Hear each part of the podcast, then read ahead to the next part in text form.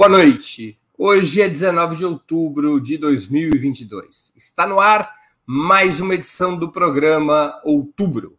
Aqui você encontrará as melhores informações e análises sobre as eleições mais importantes desde o final da ditadura militar. Outubro tem três edições semanais, às segundas, quartas e sextas-feiras, sempre das 19 às 20 horas. Cada edição com um trio fixo de convidados, homens e mulheres de diversas orientações e gerações que integram a fina flor da análise política em nosso país. Hoje teremos a participação de Juliane Furno, graduada em Ciências Sociais pela Universidade Federal do Rio Grande do Sul e doutora em Economia pela Universidade de Campinas, atualmente economista-chefe do Instituto para a Reforma das Relações Estado-Empresa. Ana Prestes, cientista social, mestre e doutora em ciência política pela Universidade Federal de Minas Gerais, analista internacional e estudiosa da história do ingresso da mulher na política brasileira. Sérgio Amadeus, sociólogo formado pela USP e professor na Universidade Federal do ABC, criador do podcast Tecnopolítica e um dos principais especialistas em comunicação digital de nosso país por conta da passeata de Lula em Porto Alegre, Manuela Dávila não estará conosco essa noite. Em nome de Opera Mundi, cumprimento os três convidados dessa noite e passo a primeira pergunta. Qual a opinião de vocês sobre a Carta aos Evangélicos, recém-lançada pelo ex-presidente Lula? Ana Prestes, com a palavra. Boa noite, gente. Boa noite, Serginho. Boa noite, Breno, Ju e todo mundo que nos acompanha. Pessoal do Ópera que está aqui no backstage também. Eu estou rindo porque é uma, é uma réplica da nossa pergunta da semana passada, né? A gente conversou sobre isso semana passada aqui no programa. E eu vou manter a coerência com a minha resposta da semana passada, de que o, é uma campanha complexa. O presidente Lula ele está comandando uma campanha que tem que dialogar com diversos setores. E eu acho que está certo. Eu acho que se essa é a forma encontrada pelo comando da campanha de se comunicar com esse setor da um setor religioso importante no Brasil, que é a Igreja Evangélica, eu acho que está correto. Eu fico pensando, é, eu até fiquei com medo na hora de ler a carta. Eu achei que os compromissos eram muito é, assim ia amarrar muito né o que o futuro governo poderia avançar ou não em diferentes pautas. Eu achei que foi bem construído o texto está bem é, moderado. E eu, eu, eu fico pensando se isso vai ter um grande impacto isso vai ter um real impacto. Acho que em setores muito pequenos evangélicos pode ter algum impacto mas eu acho que foi uma vacina talvez até tardia né, podia ter feito até antes, e que foi uma forma de se comunicar com um setor importante da sociedade. É, não entrando aqui no debate sobre como se transformou esse segundo turno numa espécie de guerra santa e o apelo é, diversos que foram feitos às manifestações é, religiosas. Eu acho que nesse sentido a campanha do presidente Lula foi muito mais correta, muito mais é, coerente, obviamente, não resvalou para os absurdos, óbvio, que a campanha do outro lado fez. Eu acho que, inclusive, precisava denunciar mais o que foi feito, o que tem sido feito por parte do Bolsonaro e seus apoiadores com relação à igreja, às manifestações religiosas, setores religiosos da nossa sociedade. É Muito bem. Juliane Furno.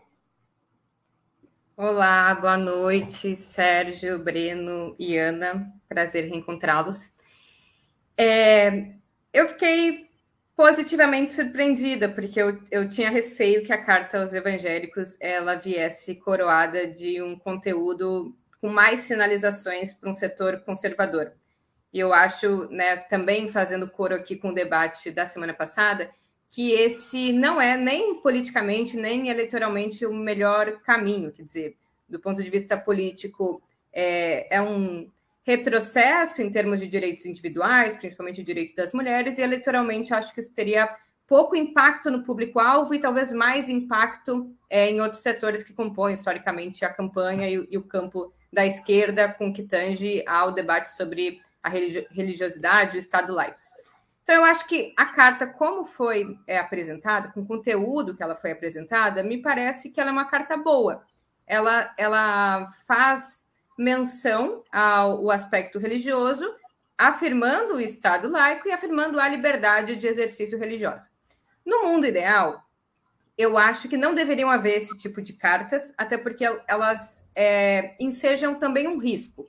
O risco de ser nulo do ponto de vista eleitoral, e o risco de desagradar outros setores que não são é, correspondidos através de cartas, né? Porque existe carta aos evangélicos, não existe carta a outros setores religiosos ou a outros segmentos sociais. Então, no mundo ideal, nas condições abstratas ideais, esse tipo de ação é, me soa como uma ação ruim.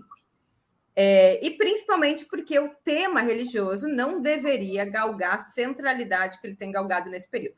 Mas, levando em consideração as condições objetivas, eu, se fosse aqui para ser muito clara e sintética, eu diria que acho que foi um aceno positivo. Eu acho que foi um aceno desesperado positivo, apesar dos riscos, eu acho que tem os riscos, depois a gente vai ter que medir, mas um aceno desesperado de identificar que a campanha eh, eleitoral como um todo está arrumando para um debate muito vinculado ao tema dos costumes, o tema das liberdades individuais e religiosas, e que a gente está perdendo. Cada pesquisa da, é, da Datafolha que sai mostra o quanto a gente está recuando nesse setor. Então, eu identifico como sendo desesperado de tentar, pelo menos, dirimir as fake news mais substantivas, que são aquelas que apontam o fechamento de igreja, a criminalização dos cultos religiosos. Então, mesmo achando que pode ter problemas, principalmente com outros segmentos que não são passíveis de carta, Acho que nesse momento que as escolhas têm que ser rápidas, eu diria que foi uma escolha acertada. Muito bem. Talvez se tivesse ocorrido ao Partido Comunista Italiano nos anos 70 escrever uma carta aos católicos, quem sabe não teria vencido as eleições contra a democracia cristã. É uma ideia genial. Talvez tenha sido, inclusive, original. Sérgio Amadeu. Breno, você sabe muito bem que quem dirige a campanha ele fica observando, esses grupos ficam observando as pesquisas, e é, o grupo que dirige a campanha também dá muita importância à televisão. Essa carta, espero que eles saibam que muitos evangélicos nem vão saber que ela existiu. É, então, é, o grande problema é que ela não causa impactos de compromissos ruins, eu concordo aí com a Ana, mas, e concordo também com a Juliane, mas é assim, olha, é, é, como é que você vai fazer as pessoas saberem que ele tem esse compromisso? Porque o Lula fez ações enquanto presidente de, de fato, garantir a liberdade religiosa, instituir datas religiosas, e, na verdade, isso não criou efeito nenhum. Não criou efeito algum. Agora, eles devem ter nas mãos é uma tentativa de acertar segmentos específicos. Espero que eles saibam como atingir os evangélicos específicos, é, porque essa carta não vai ter feito. Essa carta não vai ter feito. É, é, ela é importante, talvez para o debate, né? Quando ele, ele vai puxar a carta, vai falar que Bolsonaro, eu tenho uma carta e o Bolsonaro. Ah, e foi vai... bom porque a gente aprendeu uns trechos da Bíblia, né? Do Velho Testamento, não foi? Isso. Não, eu, eu já sabia, eu já falei, Breno. Eu, eu já eu fui coroinha, eu fui. Meu, meus pais eram católicos conservadores. Eu sei a Bíblia. O Bolsonaro não sabe, mas eu sei. Entendeu? Então, aleluia, tá? aleluia, irmãos. Como eu já disse, acho que em outro programa aqui, eu tenho um voto convicto no Lula, apesar de eu ter certeza que ele não vai fechar nenhuma igreja, para minha tristeza. O meu voto seria muito mais firme se eu tivesse a convicção de que nós teríamos igrejas fechadas. Mas não, ele, não. eu tenho certeza Aí, que ele não vai fazer isso. Breno, você, eu, eu, queria declarar aqui como apoiador do Lula, eu sou contra fechar igrejas, tá? Assim sou contra que o Malafaia chame ataques ao candomblé que coloque as religiões de matrizes africanas como alvo é, dos evangélicos fundamentalistas religiosos. Então, eu queria declarar isso aí, Breno. Pô, eu estou brincando. Você acha que eu sou favorável a fechar igrejas? Mas Imagina, hoje na internet, Breno, Hoje na internet o cara faz um corte disso que você falou e fala que é verdade. E até você desmentir, olha, vira um negócio difícil, hein? Por Nada isso que eu já me então... precavi. Já me precavi a precaução aqui. Vamos, vamos nos precaver, muito que bem. Pessoal, foi uma brincadeira. É, entrevista concedida ao programa 20 Minutos na manhã de hoje, 19 de outubro, o cientista político Antônio Lavareda afirmou que o fator decisivo da campanha continua a ser o horário gratuito de rádio e televisão, buscando comprovar esse argumento com números de audiência. Vocês estão de acordo com esse ponto de vista? E como avaliam os programas audiovisuais, no rádio e na televisão, de Lula e Bolsonaro no segundo turno? Com a palavra, Juliane Furno. Eu acho que, que o horário eleitoral é, gratuito ele tem uma, uma capilaridade muito maior que, que várias outras tentativas nossas de comunicação. É, a TV, embora muitos de nós não tenham mais televisão, ela segue sendo um elemento de companhia para o telespectador, para as famílias no Brasil, mesmo que, que não esteja uma atenção substancial, ela fica ligada e veiculando notícia. O rádio é, é um outro elemento muito importante, principalmente para quem pega táxi, para quem pega Uber. É, quase todas as pessoas que trabalham nesses aplicativos estão ouvindo permanentemente o rádio e, portanto, é, escutam e acessam, às vezes, parte das propostas dos programas somente é, pela rádio e televisão. Então, eu acho assim que, que tem centralidade, embora as redes sociais, e principalmente o WhatsApp, que é algo que a gente desconhece, porque quem não está presente nesses grupos desconhece, inclusive, o que é veiculado, eu acho que o combo desses dois elementos, com centralidade para o horário eleitoral é, é, e também para o WhatsApp, eles conformam, inclusive, uma realidade bastante paralela, mas bastante coesionada. Eu acho que as duas candidaturas fazem campanhas muito boas. É, eu acho que, que a campanha do Lula, do final do primeiro turno é, para agora, é, apostou muito. Os últimos dias eu até não, não vi, mas apostou muito naqueles programas que iam para cima do Bolsonaro e colocavam né, a contradição que mais recai sobre o PT, é, do, do, da, do, roubo, enfim, também no, no, Bolsonaro a partir de fatos reais, com uma estética, inclusive preta e branca, com né, uma pessoa relatando aqueles casos, uma música de fundo que tem um tom muito apelativo e sensibilizador. E eu acho que isso é o que nos falta um pouco. Acho que as propostas já estão bastante colocadas, acho que os elementos programáticos também já foram suficientemente abordados, e, e o que neste momento tem mais condição de mobilização do voto, ou é, é, a, é a, sensibilização né, dos problemas do oponente, ou o elemento do medo. Eu acho que os dois jogam muito bem com isso. O Bolsonaro, a partir das pautas é, da corrupção, das pautas dos costumes, e acho que a candidatura do Lula, na minha avaliação, ainda atrás, também está se posicionando melhor com relação principalmente à identificação de quem é o seu oponente, o recurso a esses elementos visuais. Mas, no fim das contas, acho que a campanha de rádio e de televisão mais eficaz é a campanha do Bolsonaro.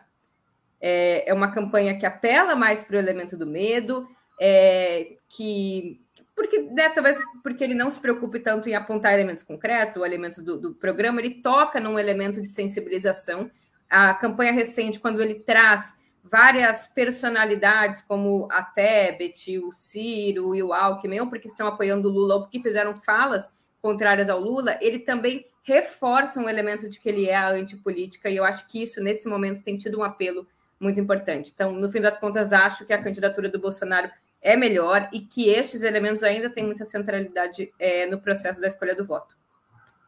Sérgio Amadeu da Silveira. Olha, é, eu não tenho certeza disso que o Lavareda falou, que a televisão, sem dúvida, ela tem um peso, porque ela tem uma certa audiência, mas eu queria dizer assim, é que os fatos mais relevantes da campanha, seja do Bolsonaro ou seja do Lula, não foram extravasados ou colocados pela televisão, foram colocados nas redes sociais.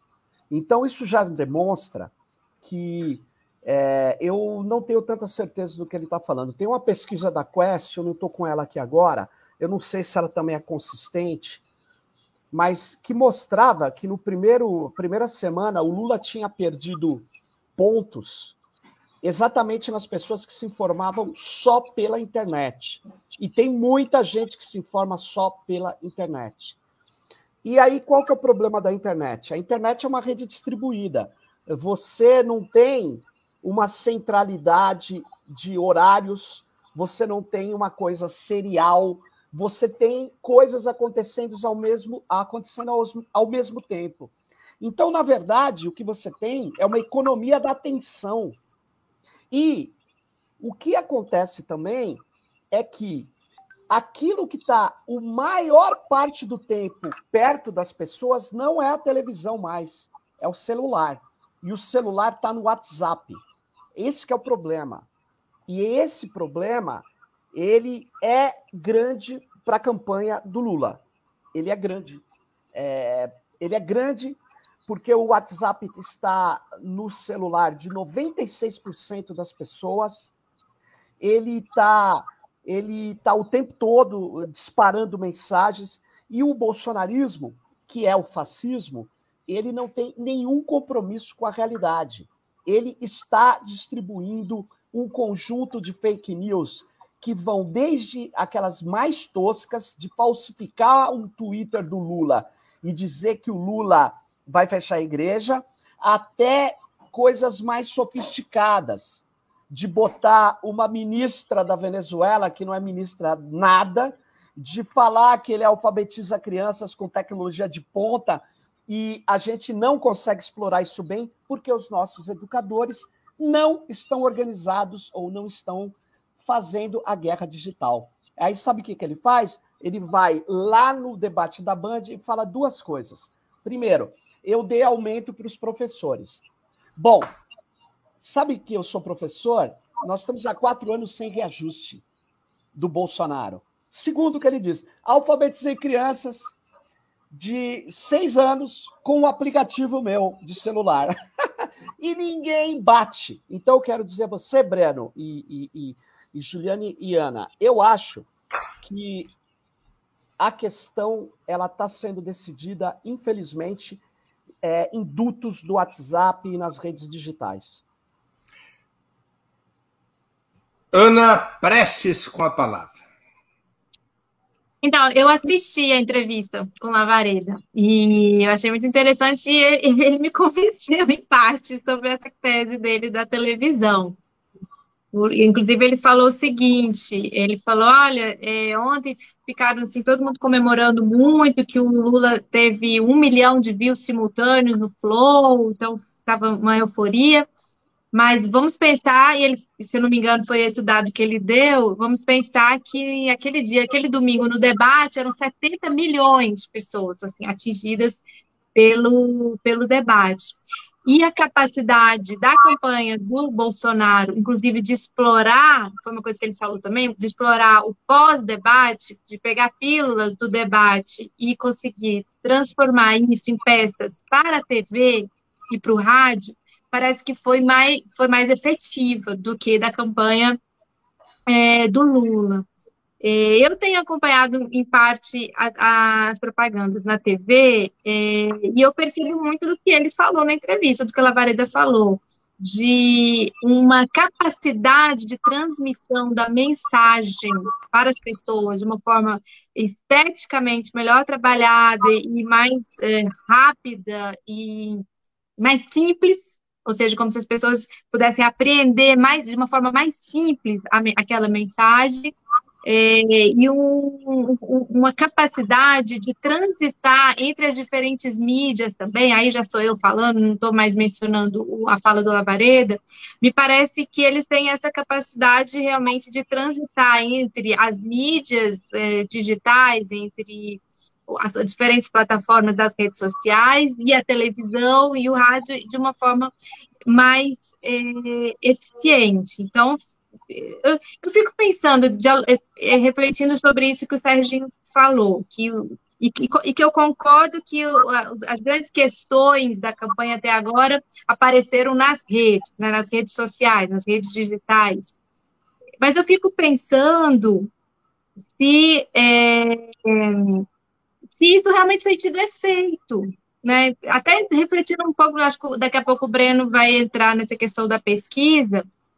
Lembro que semana passada, o que a gente estava discutindo era quais eram os limites de, de, da gente resvalar para um terreno que não é o nosso, que é um terreno da desinformação, da exploração e da desinformação, e às vezes até de fake news, para para, para combater no mesmo, com as mesmas armas, digamos assim, do, do, do, inimigo, considerando as duas campanhas, e quais seriam os efeitos realmente dessa, dessas ações? Não sei se parece que não está refletido muito nas pesquisas. Esse é um ponto aí que o, que o Bolsonaro ganha nesses 17 dias, digamos, de campanha, né? esse, esse crescimento dele não sei, fiquei refletindo muito sobre isso. Se isso eles conquistaram meramente nas redes digitais ou se não tem também muito da exploração e maior eficiência na televisão, como hoje explanou na entrevista para o Breno o.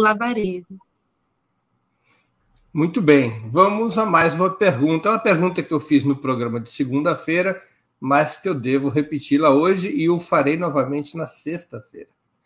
Qual avaliação vocês fazem do primeiro debate do segundo turno, realizado no dia 16, domingo? Parece que foi século passado, né? Mas foi realizado nesse último domingo, dia 16 de outubro. Debate este organizado por um consórcio entre Band, Cultura, UOL e Folha de São Paulo. Aproveito para agregar uma outra pergunta. Lula faz bem em não ir ao debate do SBT?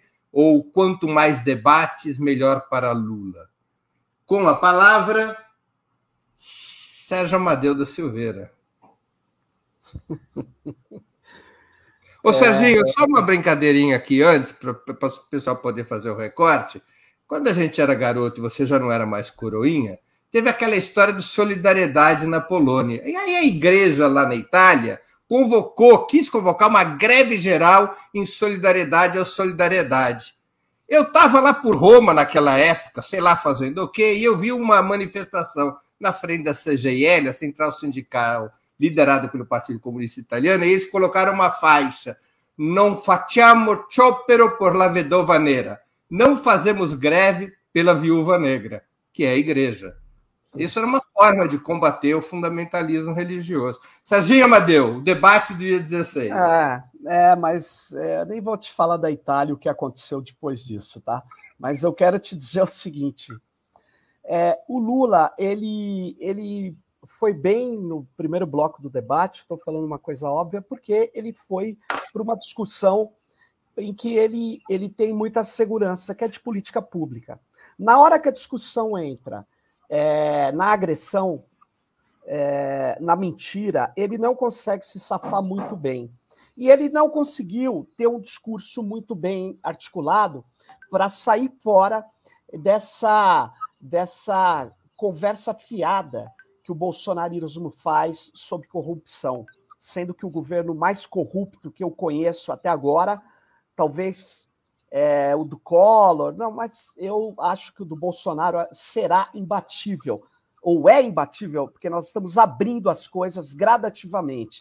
O Lula não consegue, ele não consegue fazer isso, porque o Lula, ele é um cara respeitoso e tem um erro muito brutal em palco, em, em, em, em puta, que é o seguinte, ele não pode se aproximar, ele, porque ele quer dar uma de, tra, de tratar de igual para igual. O Bolsonaro não é igual a ele. O Bolsonaro é um fascista.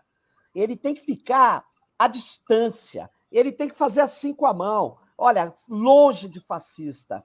Ele não precisa ser mal educado, mas ele precisa ter uma postura. E eu acho o seguinte, continuando, ele, ele é, no SBT é cheio de arapuca. Eu não sei se ele tem que ir mesmo, não. Ele deve ir no debate da Globo. E aí é que está o problema ele tem que mudar algumas coisas. Ele tem que afirmar o, o, os elementos que fazem o Bolsonaro se enrolar. E eu queria dizer, um dos elementos que faz o Bolsonaro se enrolar é efetivamente esse é, essa falsificação que ele fez é, da defesa das crianças, da falsificação da Damares. A bancada dele acaba de votar contra é, o, a urgência para votar um projeto que coloque a pedofilia como crime hediondo. Quer dizer, agora ele tem que ter destreza para fazer isso. Por quê? Porque o Bolsonaro ele aplica no debate o que a extrema-direita fascista está aplicando no mundo. Ele suspende a realidade, desconsidera fatos e vai para a agressão. E aí, sabe qual que é, Breno? Para você enfrentar isso, eu acho que você precisa ter um preparo um pouco diferente de ficar falando só do passado. Então, essa que é a questão. Eu acho que o Lula ele tem que ir no debate da Globo com uma postura muito mais tranquila, mais assertiva. Ele tem que ir para cima. Ele tem que colocar. Pô, imagina o Bolsonaro falando de corrupção. Ele tem que falar dos metros quadrados da casa de Flávio Bolsonaro. Ele tem que falar isso. Ele tem que falar não só de uma das casas, ele tem que ter um rol. E, sinceramente, Breno, eu acho que é uma piada de mau gosto não lembrar as coisas uh, que o Bolsonaro faz de, é, vamos dizer assim, lavagem de dinheiro, rachadinha. Ele não falou do Queiroz, ele não trouxe o Queiroz, ele trouxe o vizinho, tá certo. Mas não trouxe o Queiroz para sambar. Então, eu acho que a gente tem que é, ter uma certa alteração na postura do debate. Ana Prestes. Eu fico pensando como não chover no molhado, porque eu acho que a gente já ouviu tanta avaliação desse debate, tem alguns pontos que todo mundo cita, de que o Lula foi bem no começo e no final já estava mais cansado, toda aquela questão do primeiro bloco, segundo, terceiro, acho que isso a gente, todo mundo já é, avaliou, tem muitas avaliações aí circulando que são mais ou menos é, falam do mesmo, né? A, a, gestão do tempo, que o, que o Lula não, não teria feito uma boa gestão do tempo, principalmente no final. Então, eu queria falar de algumas coisas que coincidem até com o que o Serginho falou, que me chamaram a atenção. Primeiro, é, é, é muito difícil a gente cobrar isso do Lula, porque ele tá, deve estar esgotado, extenuado, é uma campanha para uma pessoa, inclusive, né, da idade dele, mas às vezes me, fala, me, me, dá a impressão de que falta precisão nos dados quando ele transmite, quando ele comunica. Então, é, isso, isso para a mensagem não é bom. Então, é, às vezes confunde os dados. Vai falar 400 mil, fala 400, o número de universidades, ou seja, é, isso me, me, me, fica, na hora que a gente está ali acompanhando, isso fica parecendo é, que falta. Então, uma, uma preparação melhor nesse sentido. Concordo também com quem avalia que faltou uma certa é, esperteza, digamos assim, de aproveitar aquele palco e falar para as redes, né? Também olhar para a câmera e falar direto com as pessoas e também pensando no que, que comunica com, com o debate das redes. Acho que isso o Bolsonaro fez melhor. Tanto é que ele, eles têm trabalhado muitas peças do debate, têm trazido de volta para a televisão, né, agora reeditado, digamos assim, a partir da, da edição deles, para para retroalimentar a campanha a partir do conteúdo gerado ali eh, no, eh, no debate. E também eh, concordo com essa, essa questão da postura de em certos momentos o Lula parecia muito cordial ali com ele. Não, sabe? Tentar de falar assim: olha, você fica para lá, eu fico para cá, eu estou aqui falando, vou falar das minhas, é, das minhas propostas, vou fazer meus questionamentos, e aqueles questionamentos mais duros que todos nós ficamos torcendo, né?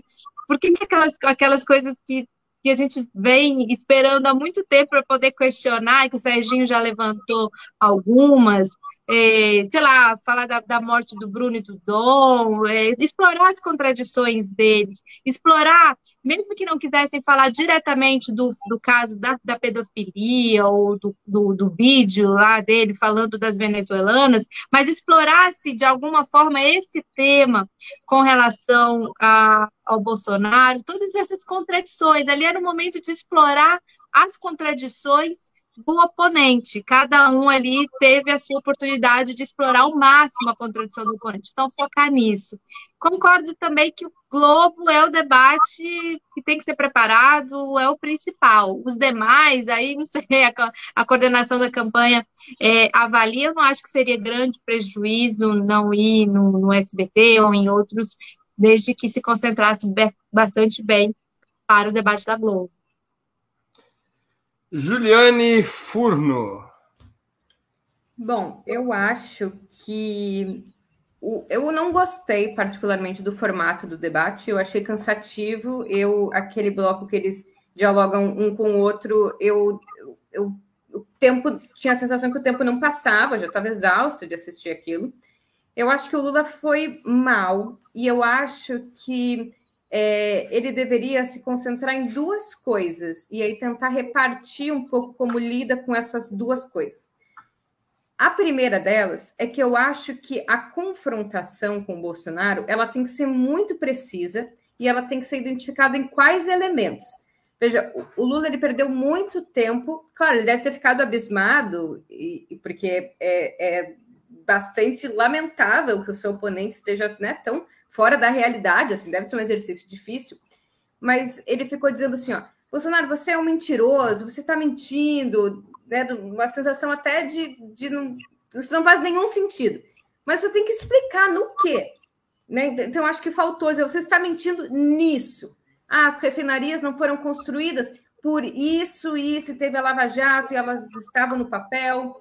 É, o PT votou contra o auxílio emergencial porque ele veio de contrabando na PEC dos precatórios, e este é o problema. O PT jamais votou é, contra um projeto de transferência de renda. Então, acho que tem que ficar muito preciso. O que for para desconstruir, apontar a contradição, precisa estar tá muito claro. Eu acho que precisa explorar mais o tema da corrupção, concordo com, com o Serginho. É, eu acho que tem que trazer, né, e listar, né, e, e talvez fazer uma colinha quais foram os eventos que envolve ele, a família dele, outras gestões, as pessoas que foram, inclusive, mortas, provavelmente por queima de, de arquivo, identificar, colocar pecha no Bolsonaro é, de ser responsável, direto ou indiretamente, por escândalos de desvio de dinheiro público.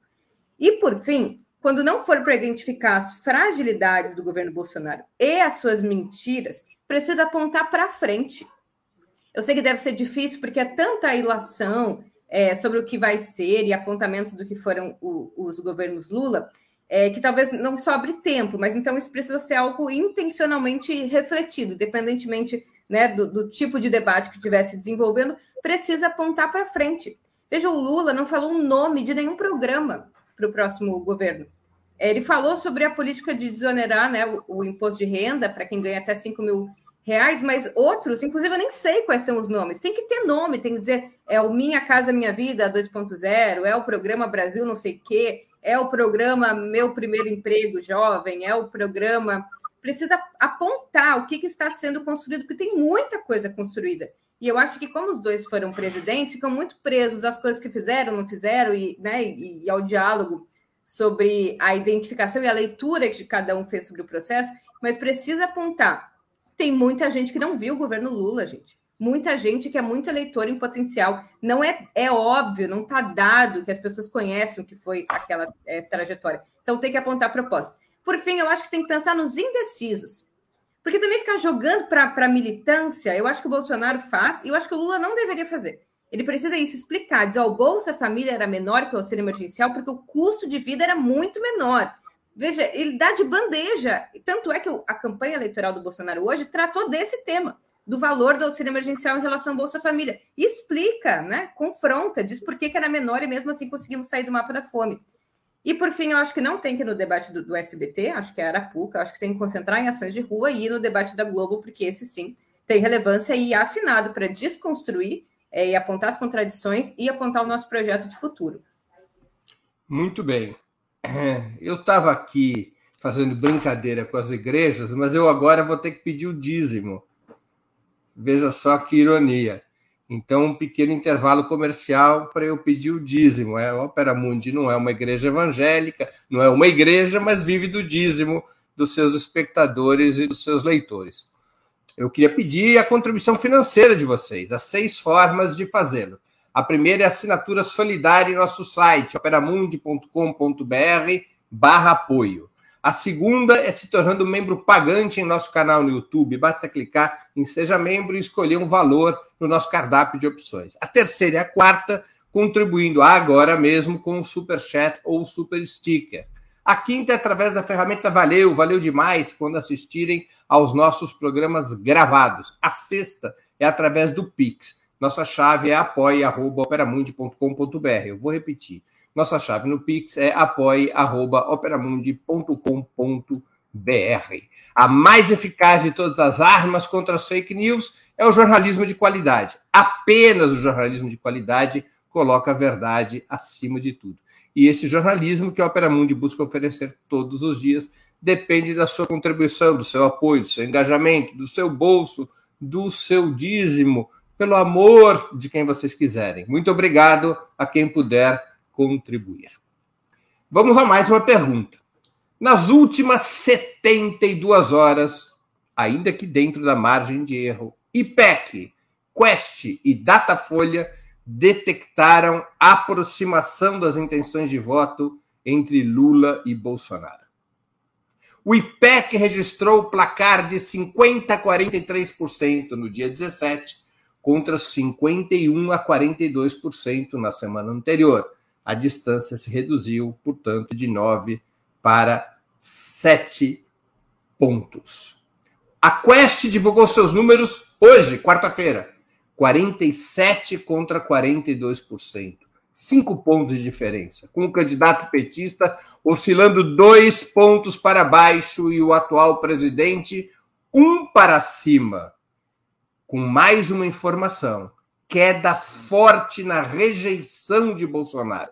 Sua rejeição caiu de 50% para 46%, contra 43% de rechaço para Lula.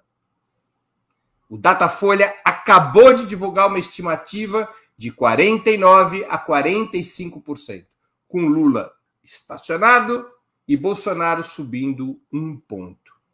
Estamos diante de uma tendência à redução da, da diferença entre os dois competidores na reta final, quais seriam as razões desse fenômeno? A palavra vai para Ana Prestes, em primeiro lugar.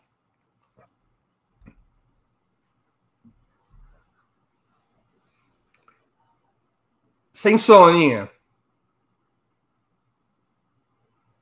Opa, o que, que houve com o som dela? Tá sem som. Eu vou, eu vou. Você vai ter que. Enquanto você resolve isso com a produção, eu vou passar para Juliane primeiro. Juliane Furno. É, bom, eu estou é, relativamente preocupada. Eu, eu acho que a gente não avaliava um cenário de, de aproximação dessas duas curvas, né, de intenção de voto do Lula e do, do Bolsonaro. É, me parece que o Lula vai ganhar, mas vai ser uma vitória bastante apertada, e isso é, pode nos levar a, a maiores é, aberturas de margem para o questionamento eleitoral e, posteriormente, para um próximo governo. Então, eu acho que o, o, Lula vai ganhar, né? A gente tem uma quantidade expressiva de votos à frente, mas é muito preocupante a forma célere com que o Bolsonaro tem angariado votos. E arrisco a dizer que se essa campanha tivesse mais uma semana, era muito possível que esse quadro né, chegasse a um, um, empate real ou talvez até a vitória do Bolsonaro. A gente já tinha identificado que eles são muito bons de, de chegada, quer dizer, eles fazem uma campanha bastante intencionalizada, usando é, o medo, usando mentiras, né, usando disparos em massa, para tentar fazer um processo né, de, de sensibilização é, nesse último período. Eles têm palavras de ordem muito claras, muito coesas, são fáceis de comunicação, isso também ajuda eles a chegarem é, mais para frente, mas eu diria, para finalizar, que tem dois elementos que não podem também ser dispensados da nossa análise. Eu acho que eles são bons, eles, eles têm conhecimento, principalmente de redes, eles têm capacidade de ter capilaridade, de chegar em muita gente. É, eles têm um discurso que se coaduna em grande medida com parte do, do que é, principalmente na leitura é, do, dos costumes, o que é o pensamento médio do povo brasileiro, mas eles têm dinheiro. E eu acho que isso tem que entrar no cálculo. Veja, os parlamentares, inclusive deputados né, dos partidos que tiveram mais, vão ter mais assentos na Câmara a partir do ano que vem, estão positivamente, completamente correlacionado com verba do orçamento secreto. Então, há aqui também um elemento de muito recurso, também muito bem empregado, é, para que a candidatura é, Bolsonaro tenha capilaridade é, e consiga chegar em mais gente. E tem o impacto das políticas é, de transferência de renda e também dos indicadores econômicos. Eu acho que não podemos é, subestimar, né? O, eu estive na Caixa Econômica é, Federal há uns dias atrás, enquanto os 10 minutos que eu passei ali foi a gente sacar o auxílio é, táxi, foi a gente sacar o auxílio emergencial, é, e tem a narrativa sobre os indicadores é, econômicos também que tiveram uma melhora no último período por motivos eleitoreiros e né, completamente a revelia da política fiscal. Então, eu acho que um pouco mais a gente se aproximaria mais é, e eu acho que a gente corre risco de ter uma eleição bastante acirrada. Ana Prestes. Agora vocês me ouvem? Perfeitamente. Sim? Ah, então tá. Fala que, que eu te escuto. Fala que eu te escuto. Estou falando. Eu, eu, eu creio, é o nome eu creio do programa que... religioso. Eu creio que tá, estamos partindo para um estreitamento dessa diferença. E os próximos dias vão ser de angústia e de agonia mesmo, mas eu, eu, eu não, não, tô, não vejo esse desespero todo. Acho que é, acho que está dentro da margem do que poderia. Não, não vejo uma, uma tendência de, de, de mudança de perspectiva nem deles passarem na frente. Tem gente que já faz uma avaliação de que no final da próxima semana, ou meados da próxima semana, daqui exatamente uma semana, a gente já estão tão encostados que poderiam até passar. Eu não vejo isso, não vejo de onde isso. É, nós tivemos no primeiro turno já uma eleição em que os dois polos principais da eleição praticamente esgotaram a, a possibilidade de votantes ali, né, de, quem, de votar em um e em outro. Então, a, a, a diferença que saiu de, de pessoas que não foram votar, né, é que é, o, é a grande expectativa, a grande dúvida para onde vão é, esses votos, uma grande é, batalha de parte a parte para que os seus não se abstenham, né? então uma luta ferrenha para que não haja abstenção do lado do Lula, principalmente para os setores de baixa renda, menor escolaridade, tem toda a questão do transporte. Ao mesmo tempo, do, do, lado do Bolsonaro, há uma preocupação entre eles que a gente percebe com relação aos feriados, com relação às saídas, classe média, classe média alta, que poderiam é, se abster, embora eu acho que do lado deles ainda a abstenção tende a ser é, menor, mas eu vejo que é, eu acho que foi esse 1% né, que foi balançado aí, que é como se o Lula mantivesse uma certa estabilidade e eles avançassem 1%, está dentro do esperado, está dentro do esperado de uma campanha tão acirrada, uma campanha tão polarizada, de uma enxurrada de fake news, de uma, é, um despejo enorme de recursos agora nessa reta final por parte do, do governo. Tem essa questão que a Ju levantou e que eu concordo, dos auxílio gás e, e, e, do consignado do Auxílio Brasil, que que agora está na, na, na, justiça se vai ser permitido ou se não vai, mas que parece que já impactou, né, uma, uma quantidade enorme de pessoas foi para a Caixa Econômica pedir esse consignado, ou seja, todas essas medidas desesperadas que eles tomaram deve ter, ah, pode ser que tenha havido algum impacto, mas eu não vejo uh, grandes mudanças, não vejo mudanças tão significativas, faltando aí nove dias de campanha, onze dias é, para eleição, acho muito, muito difícil que é, eles consigam virar votos, virar votos já consolidados do Lula. Acho que até o final a disputa vai ser por essa margem aí de pessoas é, que não votaram no primeiro turno, é, votaram branco ou nulo, para ver quem que vai conseguir capturar esses votos. Sérgio Amadeu com a palavra. Primeiro lugar, é, eu temi um segundo turno, porque a estratégia que eles empregam é uma estratégia que não tem limite, tem muito recurso. Eles têm é, um trabalho muito grande de ataques, ataques centralizados, ataques distribuídos, com microsegmentos, muitas vezes, e eles têm uma estratégia de tirar, na verdade, você do eixo, você não, não ter como saber o que está acontecendo. E o que está acontecendo é que a gente não consegue, primeiro, enfrentar essa estratégia na comunicação. Junto com isso, tem um monte de crime eleitoral que eles estão praticando, com esses auxílios todos. Eu nunca vi usar uma máquina de a máquina do Estado tão descaradamente, e eles vão continuar fazendo isso. E tem um terceiro fator que é preciso considerar. Eles vão gastar muito dinheiro comprando votos. Eles nós já vimos aí a Polícia Federal pegando gente com dinheiro vivo aí. Esse dinheiro vivo é para comprar voto.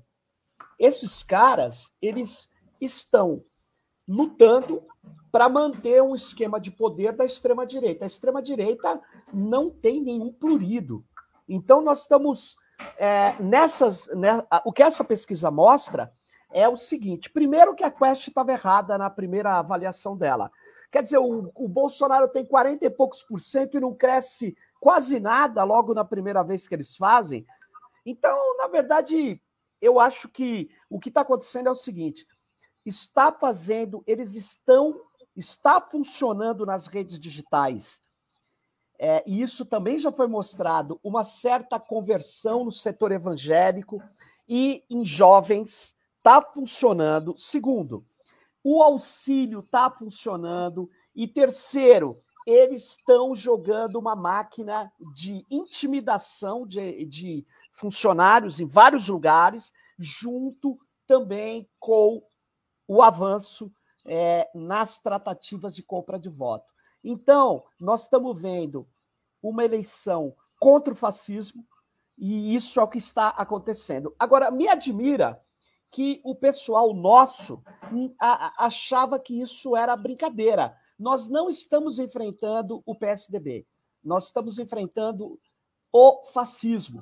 Estamos enfrentando gente que faz uma coisa é o seguinte: às 10h59, às 10h59, a Wikipedia tinha sido alterada.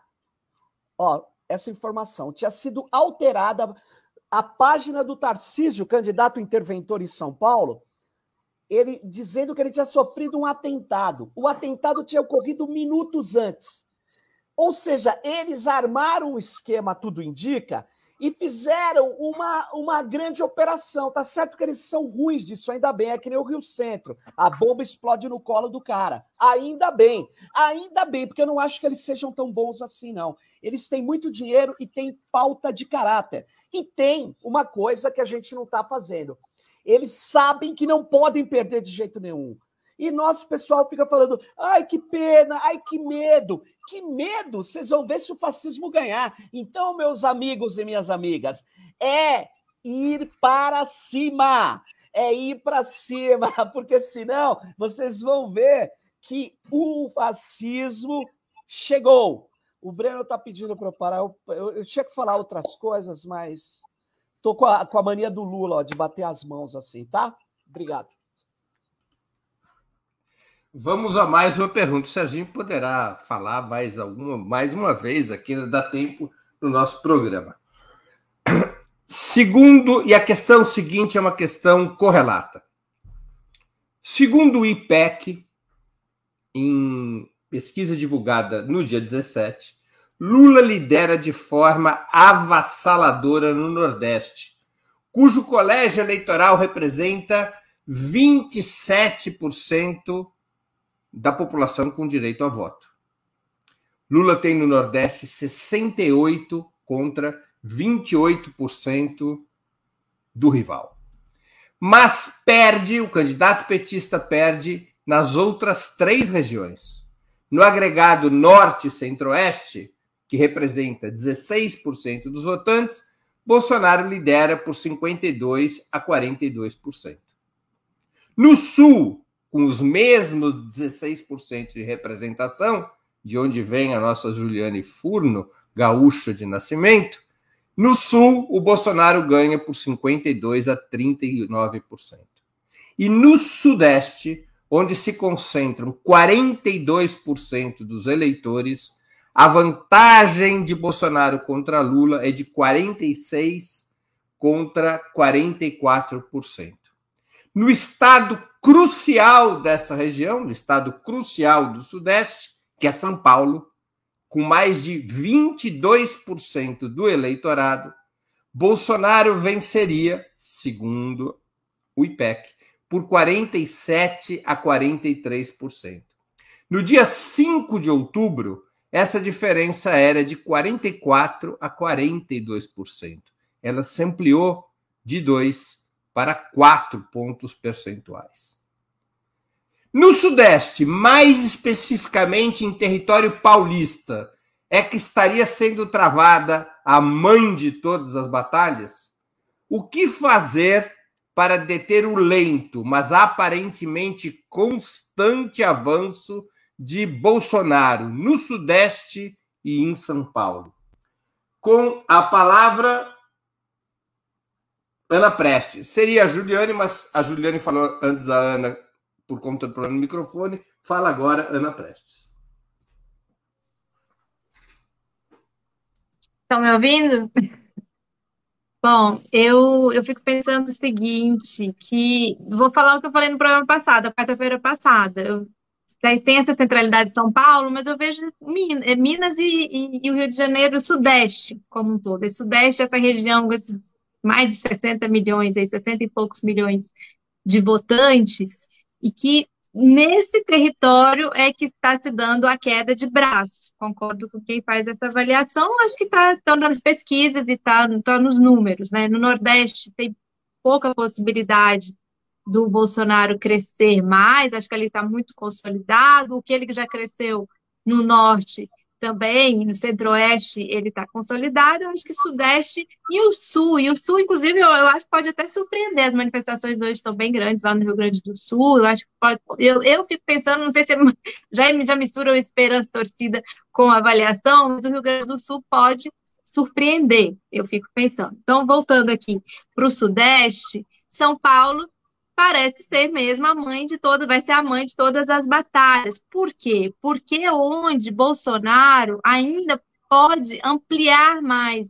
Principalmente a gente for comparar com os números de 2018, os números que ele teve em 2022, é onde ele perdeu um pouco com relação a 2018. Ele pode avançar mais em, em 2022. Por toda a força que é São Paulo, a força econômica que é São Paulo, a magnitude populacional é, que é São Paulo. É, vou dizer uma coisa aqui que eu não sei se, que, se o pessoal concorda, mas eu, eu fico percebendo a campanha do Haddad, até vocês que estão em São Paulo podem dizer melhor é, parece que ela perdeu um pouco de vício, um pouco de energia. É, isso é uma coisa é, preocupante, é uma coisa que parece que, que, que, precisa ser intensificada.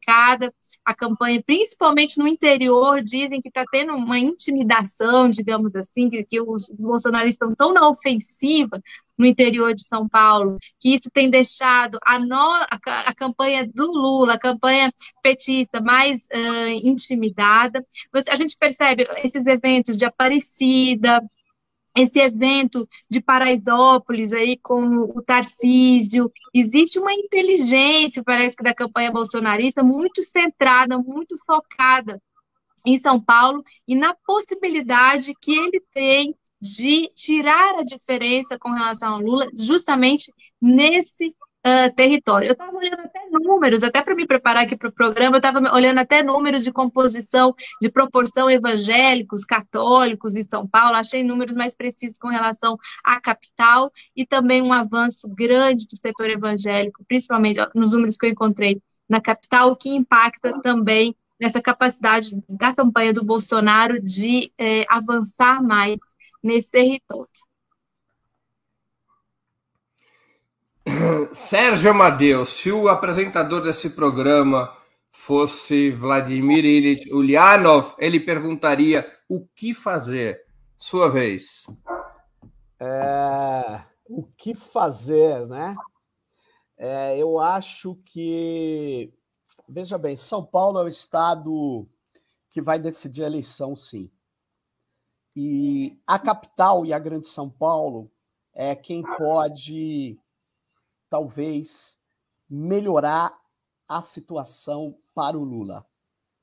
É, eu não acho que na capital e nem na grande São Paulo a gente tenha dados é, muito concretos nessas pesquisas. Por quê? Porque elas têm uma amostra muito pequena e focada no nacional. Na hora que você vem querer interpretar o Estado, ela distorce. Não dá para ter uma avaliação olhando regionalização de pesquisa que é nacional, porque precisa de uma pesquisa específica para o Estado de São Paulo.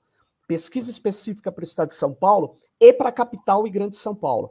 Porque é o seguinte: é, o Lula tem que concentrar aqui. O que fazer é concentrar aqui. A gente tem que ocupar as ruas. E em São Paulo, estamos ocupando as ruas. Ontem teve uma manifestação gigantesca dos estudantes das federais e das universidades contra os cortes na educação, que foi absurdamente grande. Ninguém esperava aquilo. Então, é preciso aumentar essas manifestações e o data povo que eles usam Aqui em São Paulo tem que ficar bem claro: o Datapovo é nosso. Nós somos maioria na Grande São Paulo e nós precisamos é aumentar isso. E é preciso. É, aí eu quero dizer o seguinte: é, faço apelo às educadoras e educadoras de São Paulo. Vocês têm que entrar com tudo nessa campanha. Cara, o MEC tinha o, o tal do Milton que traficava ouro dentro do MEC. E o Lula, inclusive, nem lembrou isso de maneira correta no debate. Nós precisamos ir para cada lugar, fortalecer Cidade Tiradentes, São Mateus, a periferia. Ali nós conseguimos, alguns lugares já chegar a 60% dos votos, mas nós podemos chegar muito mais. É preciso aprofundar essa campanha, porque não dá para achar, Breno, que nós vamos tirar votos, por exemplo, de Moema. A campanha tem que ter uma inteligência agora. E a inteligência, sabe o que é? É apostar efetivamente nos lugares onde a gente tem a massa trabalhadora pauperizada, porque esse cara pode ter dado um vacilo, mas ele sabe que na hora H, quem vai defendê-lo, quem vai atuar em função do avanço dos seus direitos é o Lula. E isso a gente não está fazendo é, com toda a força ainda. Estamos começando a fazer. Então, vamos para frente, gente. É isso aí. Juliane Furno, paulistana adotiva, o que você tem a responder a esse respeito? Sim, eu acho que São Paulo vai definir essas eleições, para o bem ou para o mal. E eu acho que a Ana falou uma coisa importante. Comparando com o número de votos absolutos que o Bolsonaro teve é, em São Paulo no ano de 2018, é, ele teve menos votos é, agora na eleição de 2022. Portanto, ele tem espaço para crescer. E eu acho que a gente tem que garantir que São Paulo não, que os nossos territórios, pelo menos, se blindem desse possível avanço e crescimento dos votos bolsonaristas na região. Eu acho que é difícil que a gente é, reverta né, a tendência de que, de forma geral, no estado de São Paulo, o Bolsonaro deve ganhar, mas tente dirimir o máximo possível essa diferença, porque reduzindo essa diferença, somando com a diferença mais substantiva no, no, no Nordeste, a gente tem condições de garantir que a gente vai levar essas eleições. O que fazer? Eu acho que apostar nos nossos territórios. Concordo com o que o Sérgio falou. Nós temos que criar coesão e, e garantir que, que, as, que as pessoas dos nossos territórios, onde tem trabalho e que historicamente votam no PT, não só compareçam às urnas, mas engrossem este caldo é, visual, inclusive, de pessoas que vão votar no Lula. E a gente também precisa apostar nas nossas propostas que existem, que são para disputar os setores médios da sociedade. Veja, São Paulo tem números absolutos a maior classe média do Brasil e números proporcionais à sua população também. Então, a gente precisa ter um discurso ou fazer ser é, apresentadas as nossas propostas para esses setores. Isso é muito importante. Portanto, garantir os nossos votos nas periferias, fazer muita ação de massas, que não dependa só do Lula, quer dizer, capacidade de auto-organização de ações é, nos territórios. A gente, nos comitês é, populares, fez um, um, festival em Heliópolis, ou seja, é, é, é necessário e possível ações grandes, massivas, sem necessariamente a presença do Lula, e apostar, talvez, nas inserções de televisão, os, as nossas propostas para esses setores, que é basicamente emprego, valorização do salário mínimo, que exerce uma pressão importante sobre a valorização dos salários médios na sociedade, onde se concentra em grande medida é, os eleitores paulistas, a proposta de uma reforma tributária progressiva, é, geração de emprego, reindustrialização. Hoje o Lula falou isso em Porto Alegre, foi ovacionado. Crescimento econômico, esses pontos é, são importantes. Universidades, expansão de vagas, é, esses pontos são importantes, acho, para a gente coesionar um discurso que dialogue com os setores médios, que são eles justamente que estão caindo no colo do Bolsonaro e para quem o Bolsonaro tem programa pouquíssimo efetivo, além dos elementos de retórica. Então, acho que fortalecer as periferias e garantir bom discurso, material, inserção de campanha que dialoga com esses setores médios. Com isso, a gente atinge São Paulo, e atingindo São Paulo, eu acho que a gente atinge o ponto nevrálgico dessas eleições. Muito bem. Chegamos ao final de mais uma edição do programa Outubro. Conversei hoje com Juliane Furno, Ana Prestes e Sérgio Amadeu. Temos novo encontro marcado com os nossos convidados das quartas-feiras no próximo dia 26 de outubro, o último encontro antes das urnas falarem. Antes disso, voltaremos a nos ver nos programas de outubro de sexta, dia 21 de outubro, e de segunda, dia 24. Agradeço aos convidados e à audiência, especialmente aqueles e aquelas que contribuíram financeiramente com o site de Ópera Mundi ou com o nosso canal no YouTube. Muito obrigado, boa noite e boa sorte.